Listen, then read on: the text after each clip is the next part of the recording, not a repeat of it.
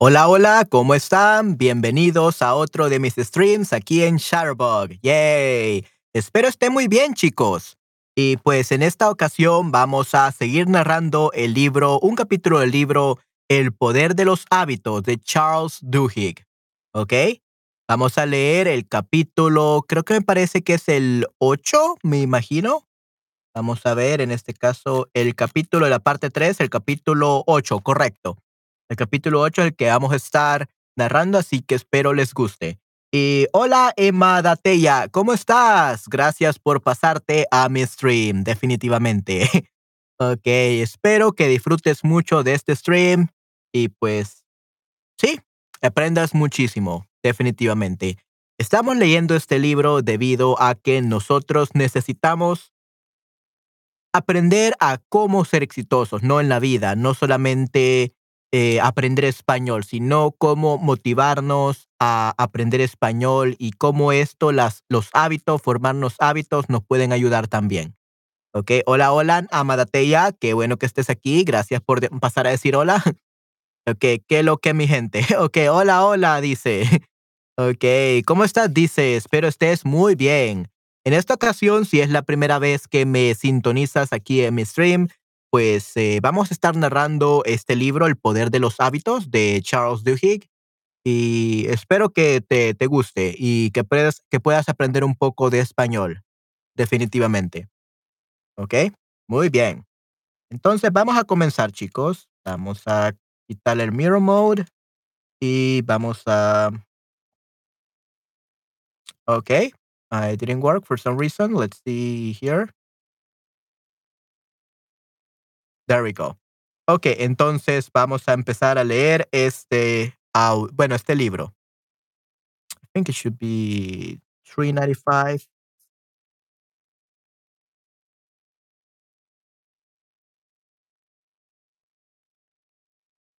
Okay, interesting.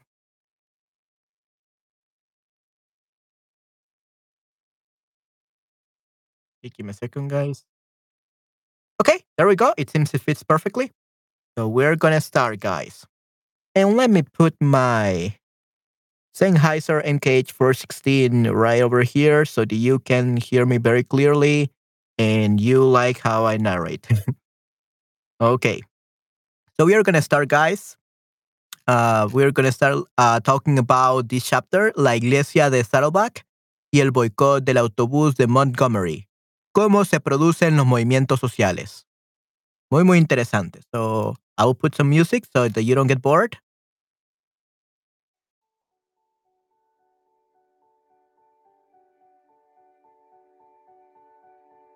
All right. And we are going to start narrating these guys. Okay. El autobús de las seis de la tarde de Cleveland, de Cleveland Avenue, se acercó a la acera y una menuda mujer afroamericana con gafas y montura y chaqueta clásica marrón subió a bordo. Abrió su monedero y puso una moneda de 10 centavos, de 10 centavos en la máquina. Era jueves, 1 de diciembre de 1955. Montgomery, Alabama, y para ella era el final de una larga, jornada de una larga jornada de trabajo en Montgomery Fair, los almacenes donde trabajaba como costurera. El autobús estaba abarrotado y por ley las cuatro primeras filas estaban reservadas para, para pasajeros blancos. La zona donde se permitía ir sentado a los negros estaba al final y ya estaba llena. Así que la mujer, Rosa Parks, se sentó en una fila central, justo detrás de la sección de los blancos, donde se podía sentar todo el mundo. En el transcurso del proyecto, fueron entrando más personas. Pronto todas las filas de asientos estaban llenas y algunas personas incluidos pasajeros blancos, viajaban de pie en el pasillo, agarradas a una barra sujeta al techo. El conductor de autobús, James F. Blake. Al ver al hombre, al ver al hombre blanco de pie, gritó a los pasajeros negros de la zona donde estaba Park, Parks que se dieran sus asientos. Pero nadie se movió. Había mucho ruido. Puede que no lo hubieran oído. Blake llegó a una parada delante del Empire Theater, delante del Empire Theater de Montgomery Street y se dirigió hacia la parte de atrás del vehículo. ¡Eh, vosotros! Más, más os vale que me lo pongáis fácil. Así que ceded esos asientos, dijo. Tres de los pasajeros negros se levantaron y se fueron al fondo, pero Parks permaneció sentada. No estaba en la sección de los blancos, le dijo el conductor. Y además, solo había un pasajero blanco de pie. Si no te levantas, le dijo Blake, llamaré a la policía para que te arresten. Hágalo, respondió Parks. El conductor se marchó y volvió con dos policías. ¿Por qué no se levanta? le preguntó uno de ellos a Parks. ¿Por qué se meten con nosotros? preguntó ella. No lo sé, respondió el oficial, pero la ley es la ley y usted queda arrestada. En ese momento, aunque ninguno de los que estaban en aquel autobús lo sabía, se inició el movimiento por los derechos civiles. Por los derechos civiles. Esa pequeña negativa fue la primera de una serie de acciones que transformó la batalla por las relaciones interraciales de un forcejeo llevado a cabo por activistas en los tribunales y por asambleas legislativas en una contienda que sería apoyada por comunidades enteras y protestas masivas. El año siguiente, la población de color de Montgomery se rebelaría y boicotearía los autobuses de la ciudad. La huelga terminó solo cuando fue completamente abolida la ley de segregación racial en el transporte público. El boicot perjudicó económicamente a la compañía de transportes. Congregó a cientos de miles de manifestantes. Presentó al país a un carismático líder llamado Martin Luther King Jr.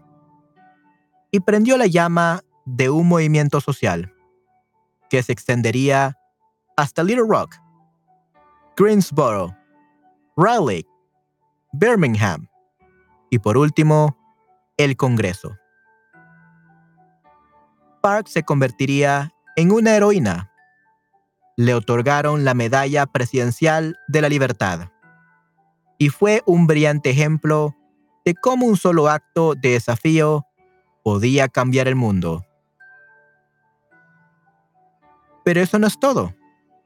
Rosa Parks y el boicot a la compañía de los autobuses de Montgomery se convirtieron en el epicentro de la campaña por los derechos civiles, no solo por su acto de desafío individual, sino por los patrones sociales.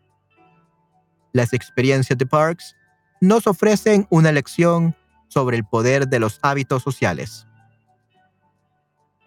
Las conductas que tienen lugar inconscientemente entre docenas, cientos e incluso miles de personas que muchas veces cuestan de ver cuando se producen, pero que encierran un poder que puede cambiar el mundo, pero que, muchas veces cuestan de ver cuando se producen, pero que encierran un poder que puede cambiar el mundo. Los hábitos sociales son los que inundan las calles de manifestantes que no se conocen entre ellos y que, aunque se estén manifestando por distintas razones, todos avanzan en la misma dirección.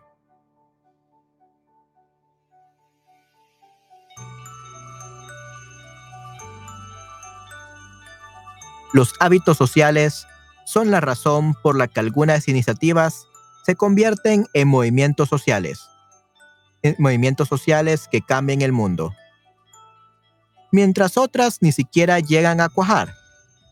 Y la razón por la que los hábitos sociales tienen semejante fuerza es porque en la raíz de muchos movimientos sociales ya sean revoluciones a gran escala o simples fluctuaciones en iglesias, las iglesias a las que acude la gente, se produce un proceso en tres partes que historiadores y sociólogos nos muestran una y otra vez. Un movimiento social empieza por los hábitos sociales de la amistad y los fuertes vínculos entre alegados. Se desarrolla por los hábitos de una comunidad y los débiles vínculos que mantienen unidos a los barrios y los clanes. Y perdura porque los líderes de un movimiento dan nuevos hábitos a los participantes, que les crean un nuevo sentido de identidad y el sentimiento de pertenecer a algo. Generalmente, un movimiento social solo se puede autopropulsar y alcanzar una masa crítica cuando se cumplen las tres partes de este proceso. Hay otras recetas para conseguir cambios sociales con éxito y cientos de detalles que difieren según las épocas y contiendas. Pero comprender cómo actúan los hábitos sociales ayuda a explicar por qué Montgomery y Rosa Parks se convirtieron en el catalizador de una cruzada por los derechos civiles. No era inevitable que el acto de rebeldía de Parks ese día de invierno acabara en algo más que un arresto. Pero intervinieron los hábitos y sucedió algo asombroso. Nice. Rosa Parks no fue la primera persona de color encarcelada por quebrantar las leyes de segregación racial de los autobuses de Montgomery. Ni siquiera fue la primera ese año. En 1946, Geneva Johnson fue arrestada por replicarle a un conductor de autobús respecto al tema de los asientos. En 1949, Viola White, Kathy Winfield y dos niños negros fueron arrestados por sentarse en la sección de los blancos y negarse a levantarse. Ese mismo año, dos adolescentes negros que venían de Nueva Jersey, donde los autobuses estaban integrados, fueron arrestados y encarcelados por violar la ley, sentándose al lado de un hombre y un niño blancos. En 1952, un policía de Montgomery disparó y mató a un hombre negro cuando discutía con un conductor de autobús. En 1955, justo unos meses antes de que Parks, fuera encarcelada, Claudette Colvin y Mary Elise Smith fueron arrestadas en incidentes separados por negarse a cederle el asiento a pasajeros blancos pero ninguno de estos arrestos terminó en boicots o protestas. En aquella época no había muchos activistas de verdad en Montgomery, me dijo Taylor Branch, premio Pulitzer por su trabajo como historiador de los derechos civiles. La gente no organizaba protestas o marchas. El activismo era algo que ocurría en los tribunales no que hiciera la gente común. Cuando el joven Martin Luther King Jr. Martin Luther King Jr. llegó a Montgomery en 1954, un año de que un año antes de que arrestaran a Parks, descubrió que la mayoría de los negros de la ciudad aceptaban la segregación, aparentemente sin protestar no solo parecían estar resignados a la segregación propiamente dicha, sino que aceptaban los abusos y humillaciones que la acompañaban. Entonces, ¿por qué cuando arrestaron a Parks cambiaron las cosas? Una de las explicaciones es que estaba cambiando el clima político. El año anterior, la Corte Suprema de Estados Unidos había dictado sentencia respecto al caso Brown. Brown v. Board of Education. Brown versus Board of Education. Brown contra la Junta de Educación, donde declaraba ilegal la segregación dentro de las escuelas públicas.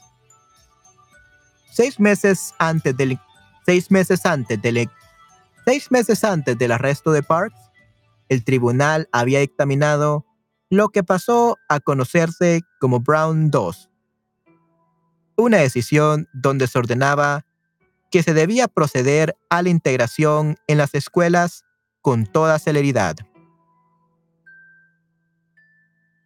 En toda la nación se respiraba el aire del cambio. Pero eso no basta para explicar por qué Montgomery se convirtió en la zona cero para la lucha por los derechos civiles. Claudette Colvin y Mary Louise Smith habían sido arrestadas en la estela del Brown vs. Board. Y, sin embargo, no provocaron el inicio de una protesta. El Brown, para muchos residentes de Montgomery, era una abstracción de un palacio de justicia lejano. Y no estaba muy claro cómo, o sí, se llegaría a notar su repercusión en la zona. Montgomery no era Atlanta, o Austin, o Austin, u otras ciudades donde el progreso parecía posible. Montgomery, Montgomery era un lugar bastante desagradable, dijo Branch. El racismo estaba demasiado arraigado. No obstante, cuando arrestaron a Parks, se inició algo inusual en la ciudad. Rosa Parks a diferencia de otras personas que habían sido encarceladas por violar, por violar la ley de segregación racial en el autobús, era muy respetada y estaba muy integrada dentro de su comunidad. De modo que cuando la arrestaron, se desencadenaron una serie de hábitos sociales, los hábitos de la amistad, que iniciaron la primera protesta. Parks pertenecía a docenas de redes sociales de Montgomery, lo que hizo que sus amistades respondieran antes de que se impusiera la apatía habitual de la comunidad.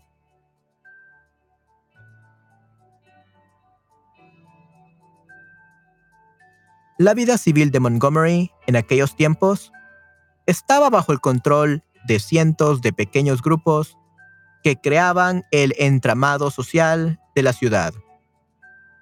La guía de las organizaciones civiles y sociales era casi tan gruesa como la guía telefónica. Casi todos los adultos, especialmente los negros, pertenecían a algún club, iglesia, grupo social, centro de la comunidad u organización de vecinos, y muchas veces a más de uno. Y dentro de esas redes sociales Rosa Parks era especialmente conocida y apreciada.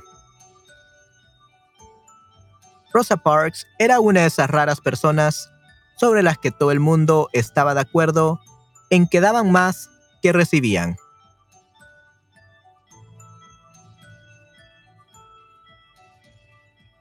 Escribió Branch en su historia sobre el movimiento por los derechos civiles, Parting the Waters, su personalidad podría, podría figurar como uno de esos escasos puntos altos en el gráfico de la naturaleza humana, que servía para compensar la existencia de unos cuantos sociópatas.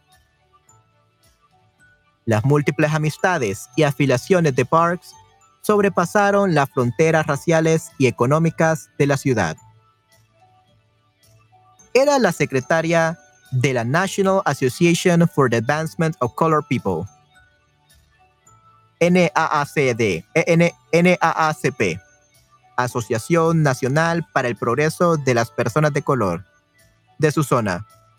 Iba a la iglesia metodista y ayudaba a supervisar una organización juvenil de la iglesia luterana que tenía cerca de su casa. Pasaba algunos fines de semana pasaba algunos fines de semana trabajando como voluntaria en un centro de acogida, otros en un club de botánica y los miércoles por la noche solía unirse a un grupo de mujeres que se dedicaban a tejer mantas para el hospital de la zona. Trabajaba como voluntaria confeccionando ropa para familias pobres. Y hacía retoques, y hacía retoques de última hora en los trajes de gala de las jóvenes blancas para el día de su presentación en sociedad. Estaba tan involucrada, estaba tan involucrada en la comunidad que su marido se quejaba de que comía más veces lo que tuviera a mano que en su casa. En general, dicen los sociólogos, la mayoría tenemos amigos que son como nosotros. Puede que tengamos unos cuantos conocidos que son más ricos, otros que son más pobres, y unos cuantos de otras razas. Pero lo habitual es que nuestras relaciones más íntimas, que nuestras relaciones más íntimas, íntimas, sean con personas como nosotros, que ganen aproximadamente lo mismo y que tengan orígenes parecidos. Hmm. Las amistades de Parks, por el contrario, se repartían entre todas las jerarquías sociales y económicas de Montgomery. Tenía lo que los sociólogos llamaban vínculos fuertes.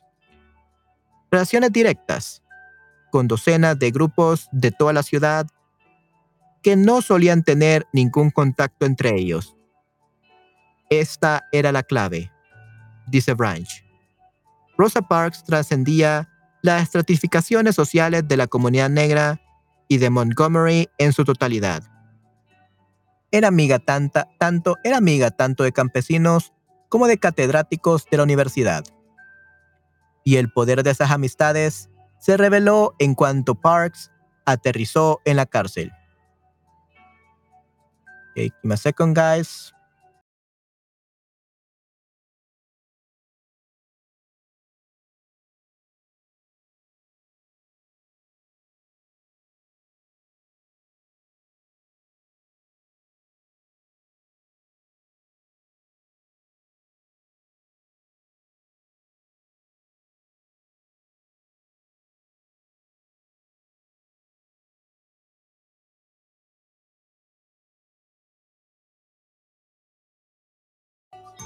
Okay, let's go again. Rosa Parks llamó a sus padres a casa desde la comisaría. Estaba aterrada. Y su madre, que no tenía idea de lo que podía hacer, empezó a revisar mentalmente todo su archivo de las amistades de su hija, intentando pensar en alguien que pudiera ayudarla llamó a la esposa de Edie Nixon, antiguo dirigente del NAACP de Montgomery, quien a su vez llamó a su esposo y le contó que Parks tenía que salir del calabozo. Enseguida le ofreció su ayuda y llamó a un inminente abogado blanco llamado Clifford Durr, que conocía a Park porque les había arreglado trajes a sus tres hijas. Nixon y Durr se presentaron en el calabozo, pagaron la fianza de Parks y la llevaron a casa. Habían estado buscando el caso perfecto para desafiar las leyes de segregación racial de los autobuses de Montgomery. Y al ver la oportunidad, le preguntaron a Parks si estaría dispuesta a que ellos denunciaran su arresto ante los, ante los tribunales. El esposo de Parks se puso a la idea. Los blancos te matarán, Rosa, le dijo. Pero Parks había pasado años trabajando con Nixon en la NACP.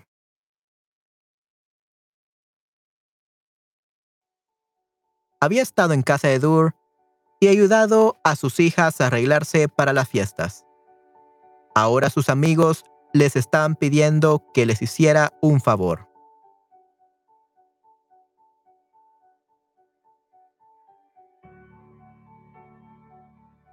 Si creéis que eso puede significar algo para Montgomery y ser de provecho, les dijo, Estaré encantada de hacerlo.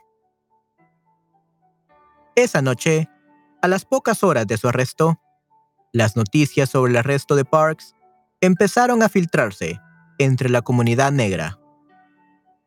Joanne, Robinson, presidenta de un poderoso grupo político de maestros de escuela y amiga de Parks, a la que conocía de muchas organizaciones, se enteró, se enteró de lo ocurrido. Lo mismo sucedió con los maestros del grupo de Robinson y muchos de los padres de sus alumnos. Hacia la medianoche, Robinson convocó un mitin improvisado y sugirió que el lunes y sugirió que el lunes todo el mundo boicoteara los autobuses. A solo cuatro días de que Parks compareciera ante los tribunales.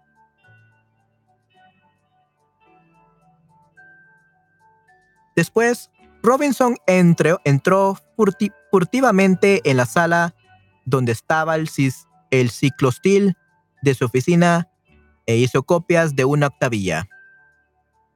Otra mujer negra arrestada y encarcelada por negarse a levantarse de su asiento en el autobús para que se sentara una persona blanca, ponía. El caso de esta mujer se llevará a los tribunales el lunes. Por lo tanto, pedimos a todos los negros que no tomen el autobús el lunes en señal de protesta por el arresto y el juicio.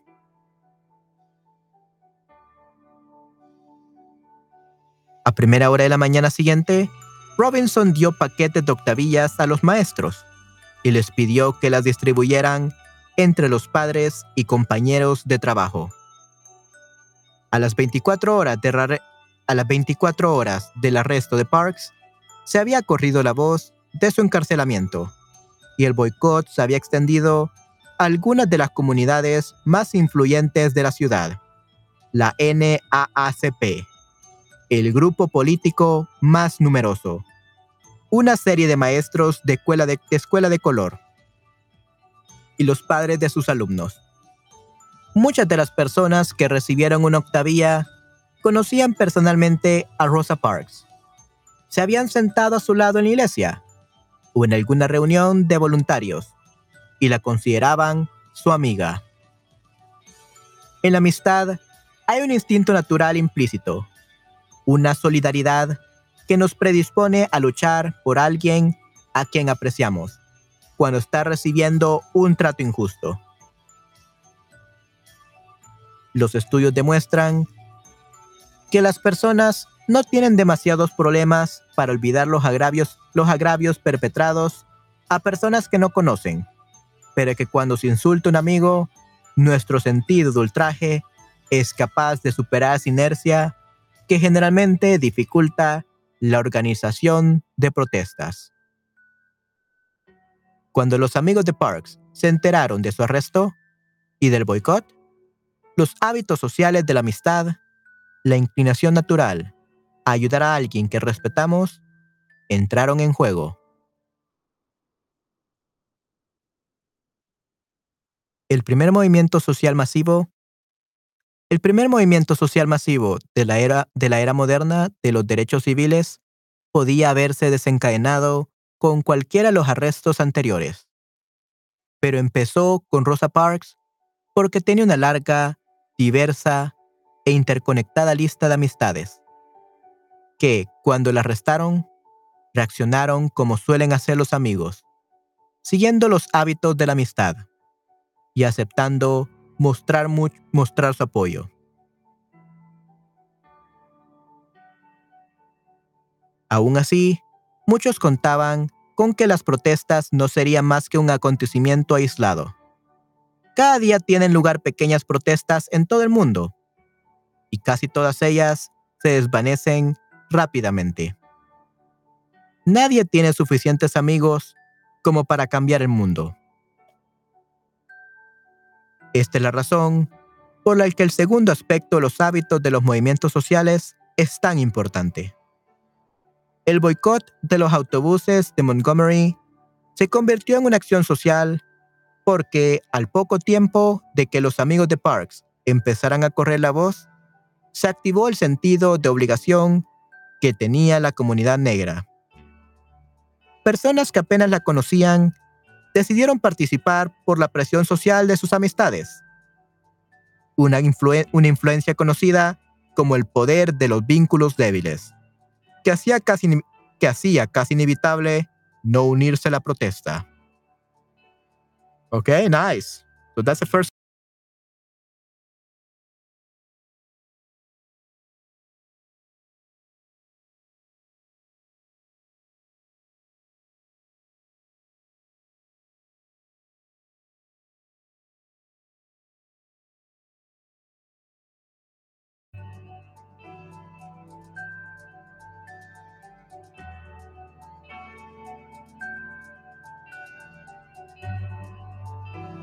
Imagina por un momento que eres, un, ejecutivo de clase media que trabaja para una gran compañía.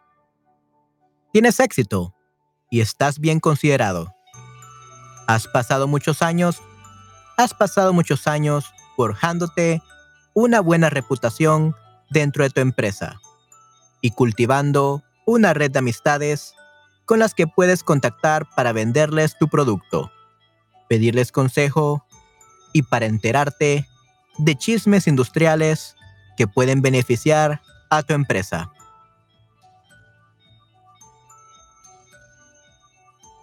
Frecuentas una iglesia, un gimnasio, el club de campo, el club de campo y tu asociación de alumnos universitarios.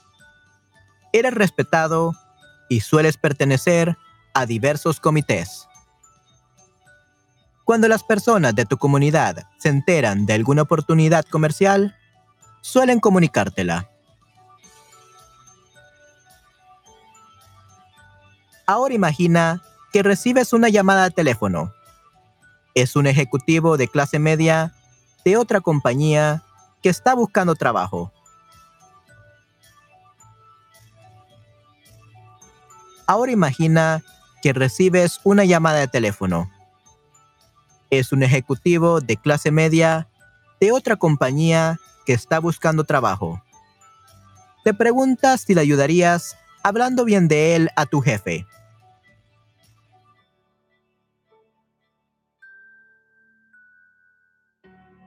Si la persona que está al teléfono es un completo extraño, es una decisión fácil.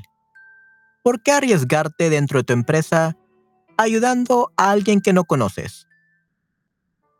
Pero si la persona con la que estás hablando es un viejo amigo, también es una decisión fácil. Por supuesto que le ayudarás. Eso es lo que hacen los amigos.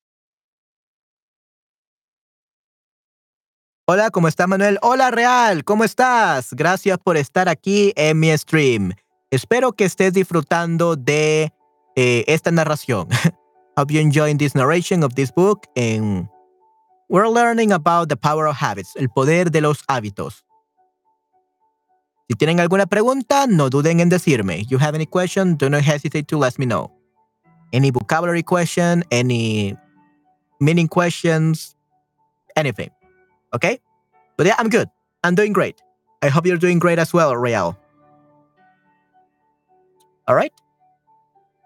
Let's continue then, guys.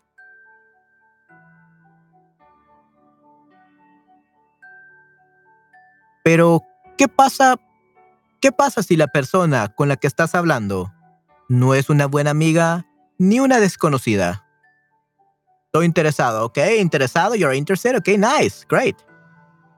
Ok, pero ¿qué pasa si la persona con la que estás hablando no es una buena amiga ni una desconocida, sino algo intermedio? Y si tenéis amigos en común, pero no la conoces, no la conoces demasiado bien, ¿Apuestas por ella cuando tu jefe te pregunta si merece la pena una entrevista? En resumen, ¿cuánta reputación y energía estás dispuesto a, invertir? ¿Estás dispuesto a invertir para ayudar a un amigo de un amigo a conseguir un trabajo?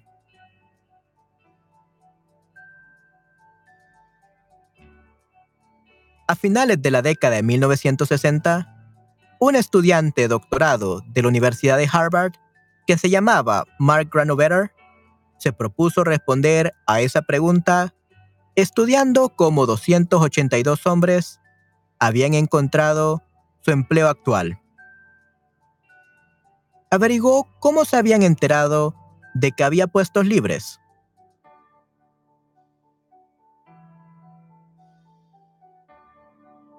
A quienes llamaron para que los, para que los recomendaran. Los métodos que utilizaron para afrontar las entrevistas y, lo más importante, quién les había echado una mano. Tal como esperaba, descubrió que cuando los buscadores de trabajo se encontraban ante un desconocido, eran rechazados.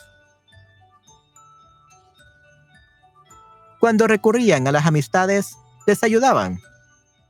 No obstante, lo más sorprendente era la frecuencia con la que los buscadores de trabajo recibían ayuda de conocidos, amigos de amigos, personas que ni eran desconocidas ni allegadas o cercanas.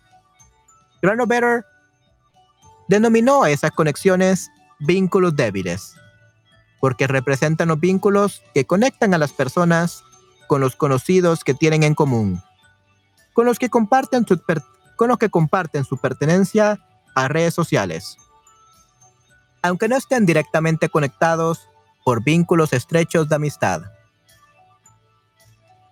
De hecho, en lo que encontrar un trabajo se refería, Granovetter descubrió que los vínculos débil, débiles muchas veces eran más importantes que las amistades cercanas, porque los vínculos débiles nos dan acceso a redes sociales a las que de otro modo no podríamos acceder. Muchas de las personas que estudió Granovetter se enteraron de que las vacantes se enteraron de las vacantes a través de vínculos débiles, en lugar de hacerlo a través de amistades más allegadas. Lo cual es lógico porque siempre estamos hablando con nuestros amigos íntimos. Trabajamos con ellos o leemos los mismos blogs. Cuando ellos se enteran de una oportunidad laboral, probablemente nosotros ya la conocemos. Por otra parte, nuestros conocidos por vínculos débiles, las personas a las que vemos cada seis meses, son los que nos informan de trabajos de los que de otro modo nunca nos hubiéramos enterado.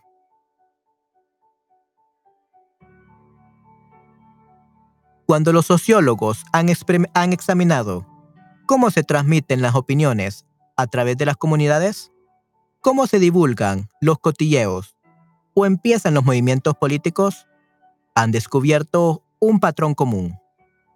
Nuestros vínculos, nuestros conocidos por vínculos débiles, suelen tener tanta influencia, sino más, que nuestros amigos más allegados. Tal como escribió Granovetter. Las personas con pocos vínculos débiles carecerán de información procedente de las partes distantes del sistema social y serán confinadas a las noticias de la provincia y a las opiniones de sus amigos íntimos. Esta carencia no solo las aislará de las últimas ideas y modas, sino que las colocará, sino que las colocará en una posición de desventaja en el mercado laboral, donde el progreso puede depender de conocer las oportunidades de trabajo apropiadas en el momento correcto. Además, ese tipo de personas puede ser difícil organizarlas o integrarlas en, cualquier movimiento político, mientras que los miembros de una o dos camarillas es fácil reclutarlos. El problema es que, sin vínculos débiles, cualquier impulso generado de este modo no trasciende de la camarilla. El resultado será que la mayor parte de la población no se verá afectada.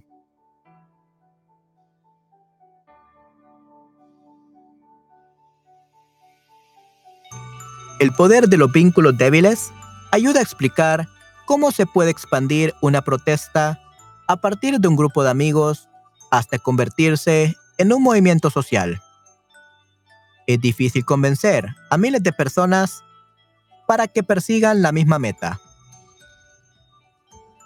especialmente cuando esa meta extraña una verdadera dificultad, especialmente cuando esa meta, entraña una verdadera dificultad, como ir a trabajar a pie en vez de tomar el autobús, o ser encarcelado, o incluso no tomar la taza de café de la mañana, porque la empresa que te la vende no apoya la agricultura, la agricultura ecológica.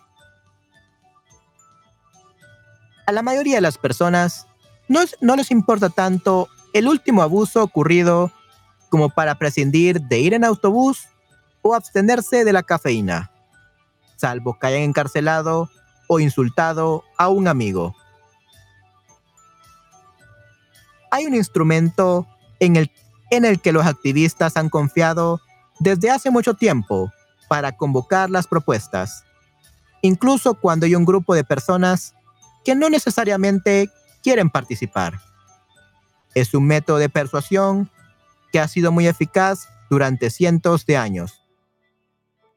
Es el sentimiento de obligación que vecinos o comunidades ponen, ponen por encima de ellos mismos. En otras palabras, la presión social. La presión social y los hábitos sociales que fomentan que las personas adapten a las perspectivas del grupo es difícil de describir, porque muchas veces difieren forma y expresión de una persona a otra. Estos hábitos sociales no son un patrón tan constante como docenas de hábitos individuales que al final acaban provocando que todo el mundo, que todo el mundo avance en la misma dirección. No obstante, los hábitos de la presión social tienen algo en común. Suelen expandirse a través de los vínculos débiles y consiguen su fuerza a través de las expectativas de la comunidad.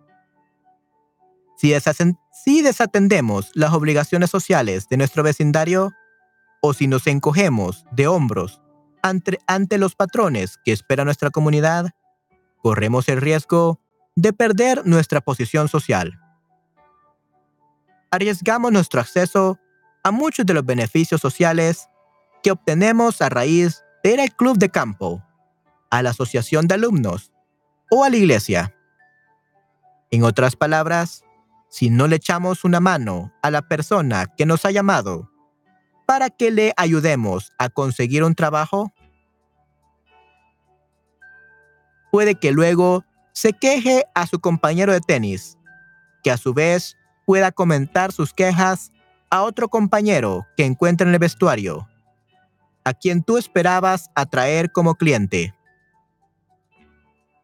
Y que ahora es menos probable que te llame porque te ha ganado la fama de ir por libre.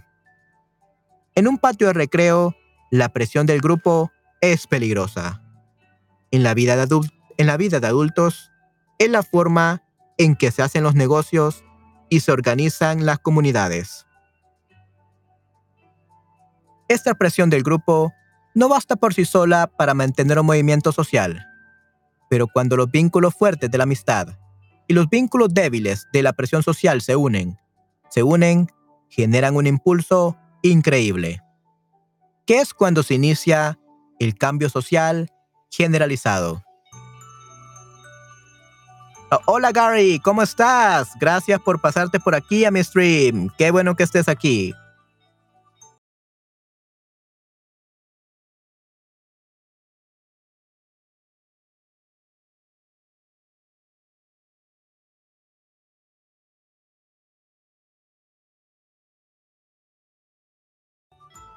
Hola Gary, aquí estoy leyendo eh, un libro llamado El poder de los hábitos y estamos viendo eh, cómo los vínculos fuertes, que son las amistades, y los vínculos débiles, que son amigos de amigos, friend of friends, pueden llevar a un movimiento social. They can make a social movement.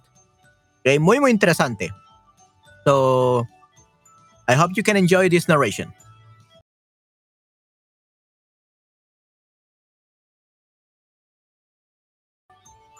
Ok, let's start. Gracias por esta información. Right. You're very welcome. Eh, de nada, Gary.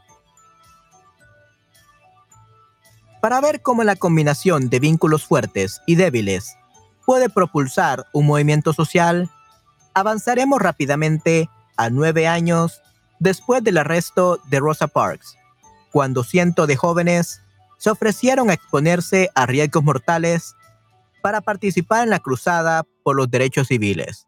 Qué interesante.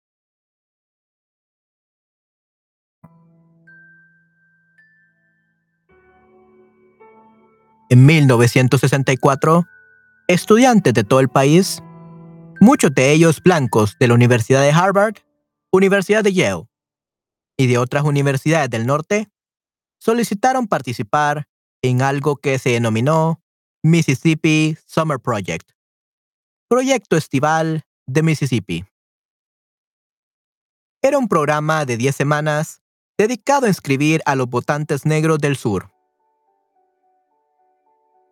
el proyecto llegó a ser conocido como el Verano de la Libertad, y muchos de los que hacían la solicitud sabían que podía ser peligroso.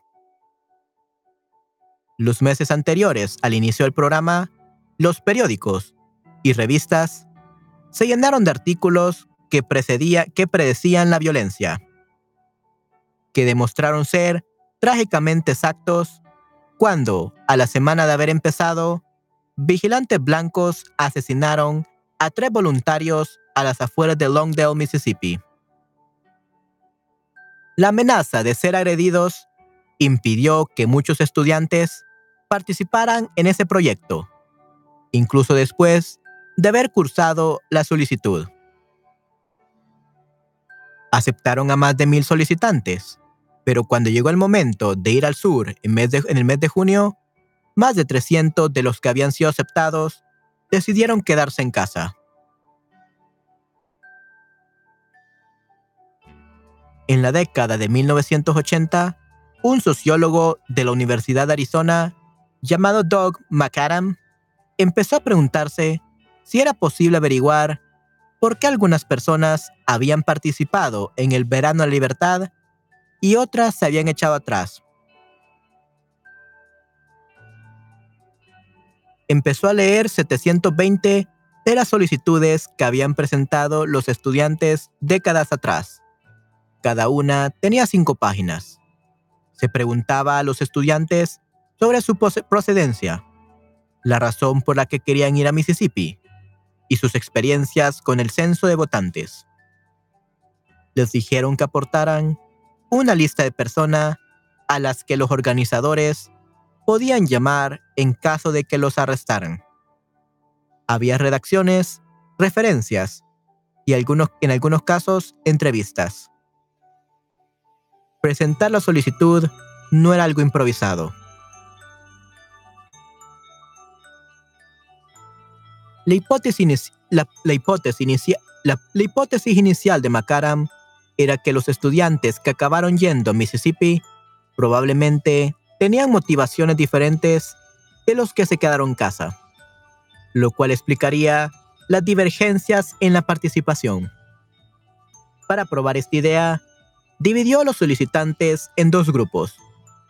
El primer montón de personas eran las que habían dicho que querían ir a Mississippi por motivos personales, como ponerme a prueba, ir donde está la acción, o saber cómo se vive en el sur.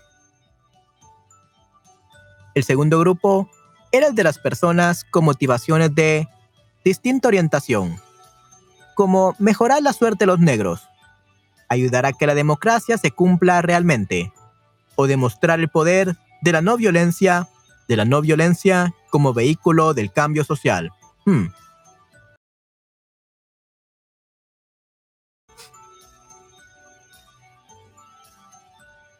McAdam llegó a la hipótesis de que los que tenían motivos personales era más probable que se quedaran en, que se quedaran en casa cuando se daban cuenta de los riesgos que entrañaba el verano de la libertad.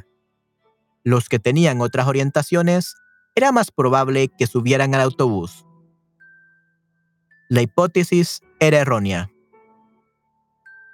Egoístas y altruistas comparecieron en igual proporción.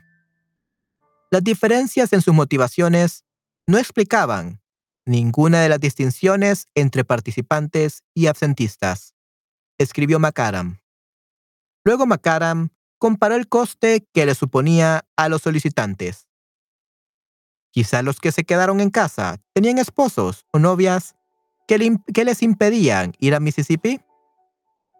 Quizás acaban de graduar y ya tenían trabajo, por lo que no podían permitirse pedir un permiso para sentarse dos meses sin cobrar. Tampoco era así.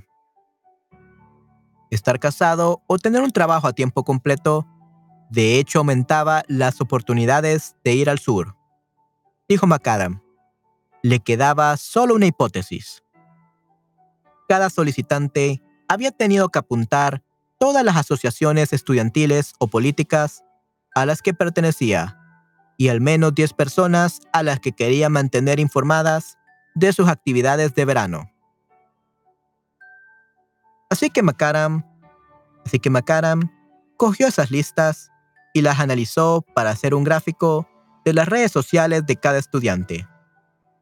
Al comparar su pertenencia a clubes, pudo determinar qué solicitantes tenían amigos, qué solicitantes tenían amigos que también habían, habían presentado una solicitud para el verano en libertad.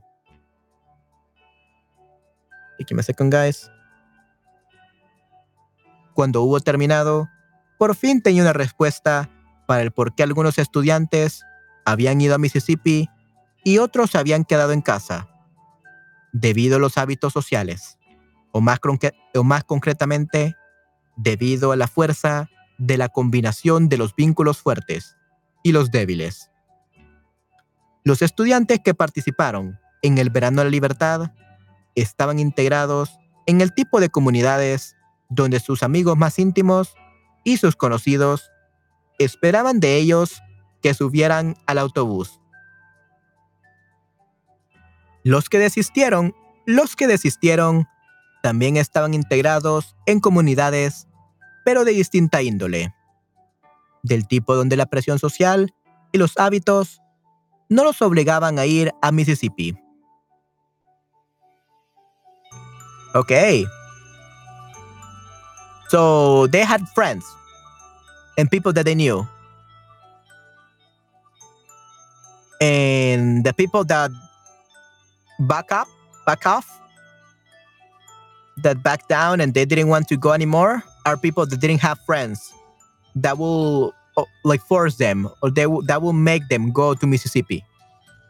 So that's the power of friendship, the power of social pressure. ¿Qué, ¿Qué dice? Los estudiantes que participaron en el Verano a Libertad estaban integrados en el tipo de comunidades donde sus amigos más íntimos y sus conocidos esperaban de ellos que, supiera, que subieran al autobús. So all their friends uh, were expecting them to get on the bus.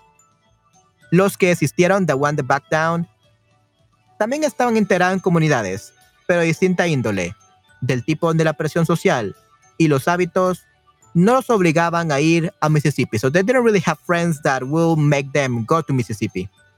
That's the difference. So social pressure is very powerful. And they have it too. Imaginemos que eres uno de los estudiantes que rellenó una solicitud, me dijo McAdam.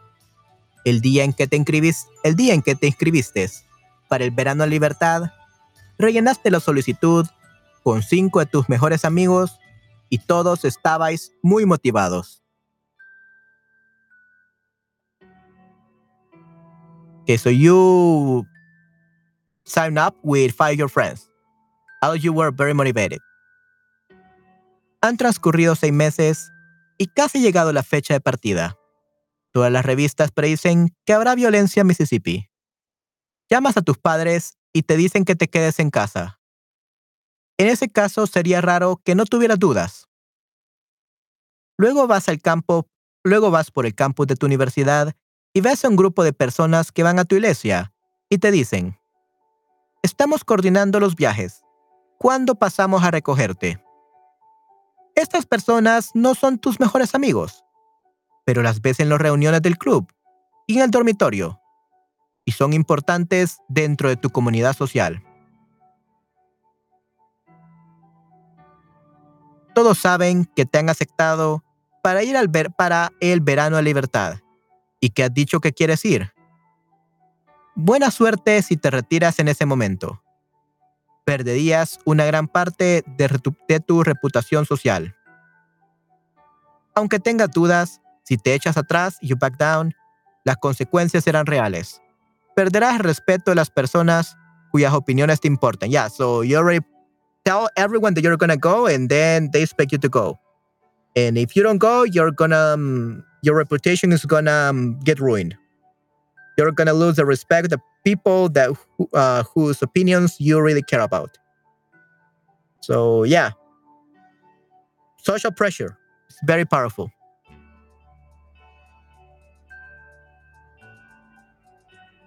Cuando Makaram estudió a los solicitantes con orientaciones religiosas que mencionaban un deber cristiano, ayudar a los que, a lo que, a los que lo necesitaban como su motivación principal para presentarse, encontró niveles de participación mixtos. Sin embargo, entre los solicitantes que mencionaron, que mencionaron tener una orientación religiosa y que pertenecían a una organización religiosa, Makaram observó que todos ellos habían ido a Mississippi. Cuando sus comunidades se enteraron de que habían sido aceptados para el verano de libertad, les fue imposible echarse atrás. So social pressure again. Everyone in their church knew that they had been accepted. So they just had to go. They couldn't back down. Por otra parte, veamos las redes sociales de los, de los solicitantes que fueron aceptados en el programa, pero que no fueron a Mississippi.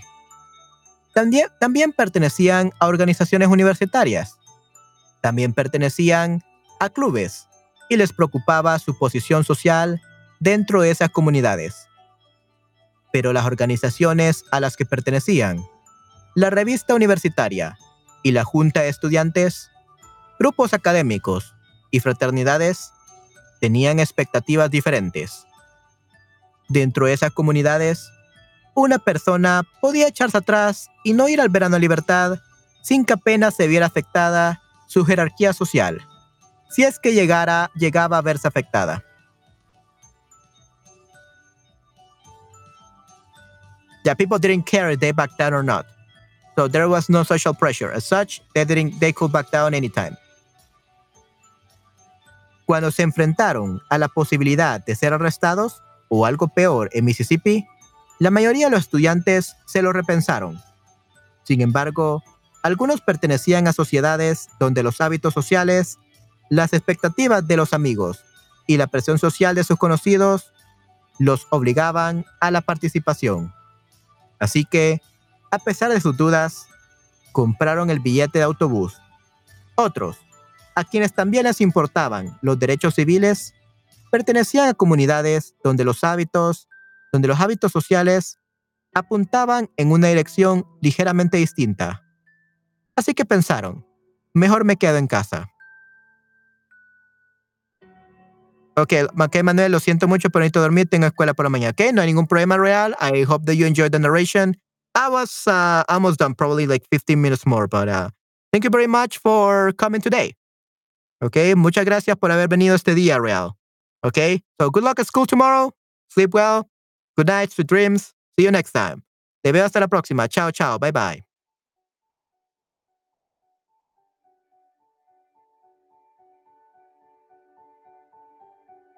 A la mañana siguiente, a la mañana siguiente de sacar a Rosa Parks del calabozo, E.D. Nixon llamó al nuevo ministro de la Iglesia Baptista de la Avenida Dexter, Martin Luther King Jr. Eran poco más de las cinco de la madrugada cuando el ministro respondió.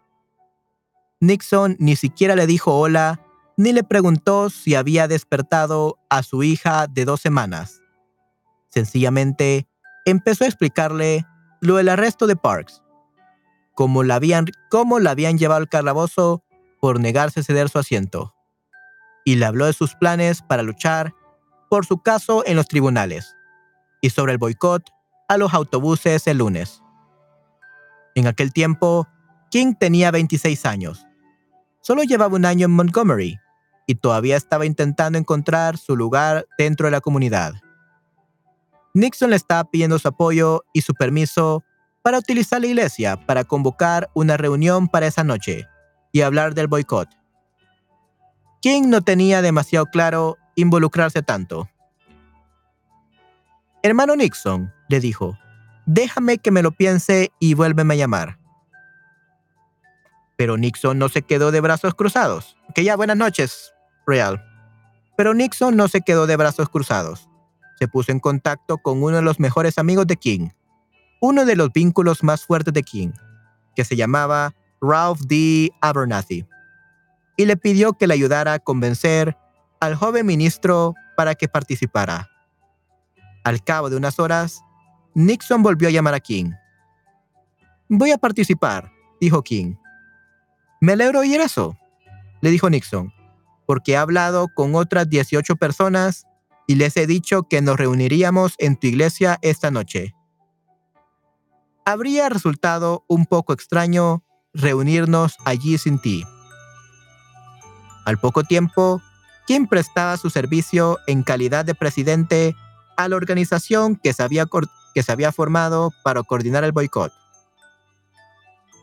El domingo, tres días después del arresto de Parks, los ministros negros de la ciudad, tras hablar con King y con otros miembros de la nueva organización, explicaron a sus congregaciones que todas las iglesias de gente de color de la ciudad habían acordado hacer un día de protesta. El, mensaje era claro. Sería embarazoso para cualquier parroquiano quedarse al margen. Ese mismo día, el periódico de la ciudad, el Advertiser, contenía un artículo sobre una reunión de alto secreto de los negros de Montgomery que planeaban boicotear los autobuses el lunes. El periodista había conseguido copias de las octavillas que las mujeres blancas habían conseguido a través de sus criadas los barrios negros de la ciudad estaban inundados con miles de copias de octavillas. Explicaba el artículo y se preveía, se preveía que iban a participar todos los ciudadanos negros. Cuando se escribió el artículo, solo se habían comprometido públicamente a la protesta los amigos de Parks, los ministros y los organizadores del boicot. Pero cuando los residentes negros leyeron el periódico, supusieron, al igual que los lectores blancos, que todo el mundo ya estaba implicado. Muchos de los que estaban sentados en los bancos leyendo el periódico conocían personalmente a Rosa Parks y estaban dispuestos a unirse al boicot por la amistad que los relacionaba con ella. Otros no la conocían, pero sentían que la comunidad apoyaba su causa y que no, querí, y que no quedaría bien que los vieran subiendo un autobús el lunes. Si trabajas, ponía la octavilla. Si trabajas, ponía la octavilla que se repartió en las iglesias, toma un taxi, comparte un coche o camina. Luego todo el mundo se enteró de que los líderes del boicot habían convencido o impuesto a todos los taxistas negros para el lunes a todos los taxistas negros para que el lunes llevaran a los pasajeros negros por 10 centavos el trayecto, el mismo precio que el autobús. Los vínculos débiles de la comunidad estaban llegando a todas partes. En esa fase, o estabas a favor de boicot o estabas contra él. La mañana del boicot, King se levantó antes del amanecer y se tomó su café. Su esposa, Coreta, se sentó junto a la ventana que daba a la calle y esperó, y esperó que pasara el primer autobús. Gritó, gritó al ver las luces del autobús de la línea de South Jackson, normalmente lleno de criadas que iban a trabajar, que viajaba sin pasajeros. El siguiente autobús también iba vacío. Y el siguiente. King se montó en su coche y empezó a circular por las calles revisando otras rutas. En una hora, contó solo ocho pasajeros negros. Una semana antes, habría visto cientos. Fue un júbilo, escribiría más tarde. Se había producido un milagro. los hombres iban a trabajar en mulas. Más de un coche de caballos cruzaba las calles de Montgomery. Se habían reunido espectadores cerca de las paradas de autobús para ver lo que estaba sucediendo. Al principio estaban en silencio, pero a medida que avanzaba el día, empezaron a alegrarse de ver los autobuses vacíos. Se reían y hacían chistes. Se podía oír a los jóvenes alborotados cantando, No riders today, hoy no hay pasajeros. Esa, tarde, en un tribunal de Church Street, Rosa Parks fue declarada, culpable de violar las leyes de segregación del Estado. Más de 500 negros se congregaron en los pasillos y delante del, delante del edificio, a la espera del veredicto. El boicot y la concentración improvisada fue el activismo político negro más significativo a la historia de Montgomery, y todo ello se había producido en cinco días. Había empezado entre los amigos íntimos de Parks, pero consiguió su fuerza, pero consiguió su fuerza, según, según dijeron King y los otros participantes. Debido al sistema, debido al, debido al, debido al sentido de compromiso reinante entre los miembros de la comunidad, los hábitos sociales de los vínculos débiles. La comunidad se sintió presionada, se sintió presionada a mantenerse unida por temor a que el, a que, el que no participara se convirtiera en una persona con la que nadie quisiera relacionarse. So they felt a lot of social pressure. If you say no or you got into the bus, everyone will hate you. hay muchas personas que hubieran participado en el boicot sin ese motivo. King, los taxistas y las congregaciones puede que hubieran tomado las mismas decisiones sin la influencia de los vínculos fuertes y los débiles. Pero decenas de miles de personas de toda la ciudad no hubieran decidido prescindir de los autobuses sin ese compromiso instigado por los hábitos sociales. La antes aletargada y pasiva comunidad negra ahora está totalmente, despierta, escribió King. Esos hábitos sociales, sin embargo, no eran lo bastante fuertes por sí solos para extender el boicot de un día a un movimiento que durara todo el año. Al cabo de unas pocas semanas, King mostraría abiertamente su preocupación porque veía que flaqueaba la resolución de la gente.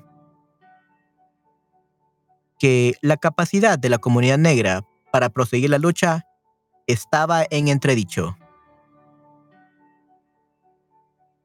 Pero luego esas preocupaciones se evaporaron.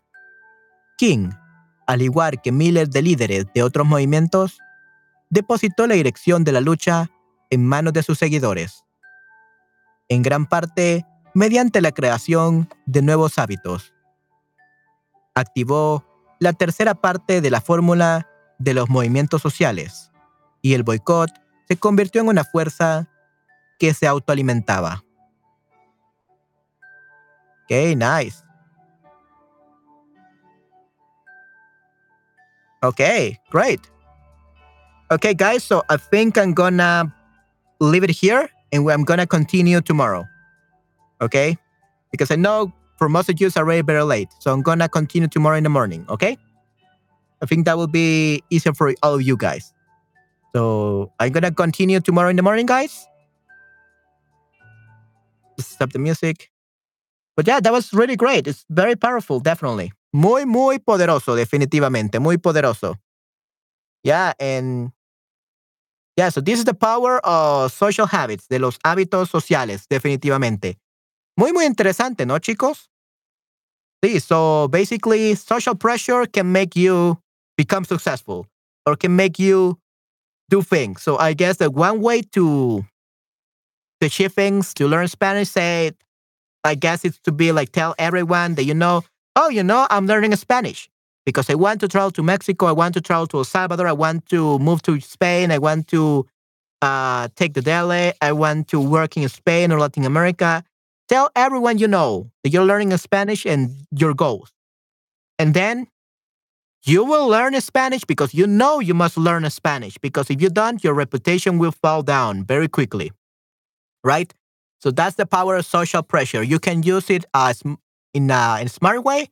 You can use it wisely, and you will have the motivation to continue learning Spanish because you already told everyone that you were gonna learn, and that way you're not gonna give up. Right? That's basically what we have learned today. Eso es lo que hemos aprendido este día, chicos. ¿Ok? Entonces, eh, sí, eso sería todo por hoy, chicos. That will be everything for today. It's already to be 10 p.m. here, so I'm probably to go bed now, rest my throat, because I've been using it the whole day. And yeah, I hope you had a great time, guys. Espero que han tenido un excelente eh, momento, un excelente stream, definitivamente. Okay, so that will be it for today, guys. I hope you had a great day. I hope you enjoyed this narration of uh, this chapter. Well, you haven't finished so far, but it's probably going to take like another hour or so. And yeah, you guys are already sleeping. You have to go to bed. And me too. So I got to get up very early tomorrow for a class. So let's stop here. Okay, guys? And I will see you tomorrow. Los voy a ver el día de mañana, okay? Cuídense mucho, chicos. Hasta la próxima. Chao, chao. Bye, bye.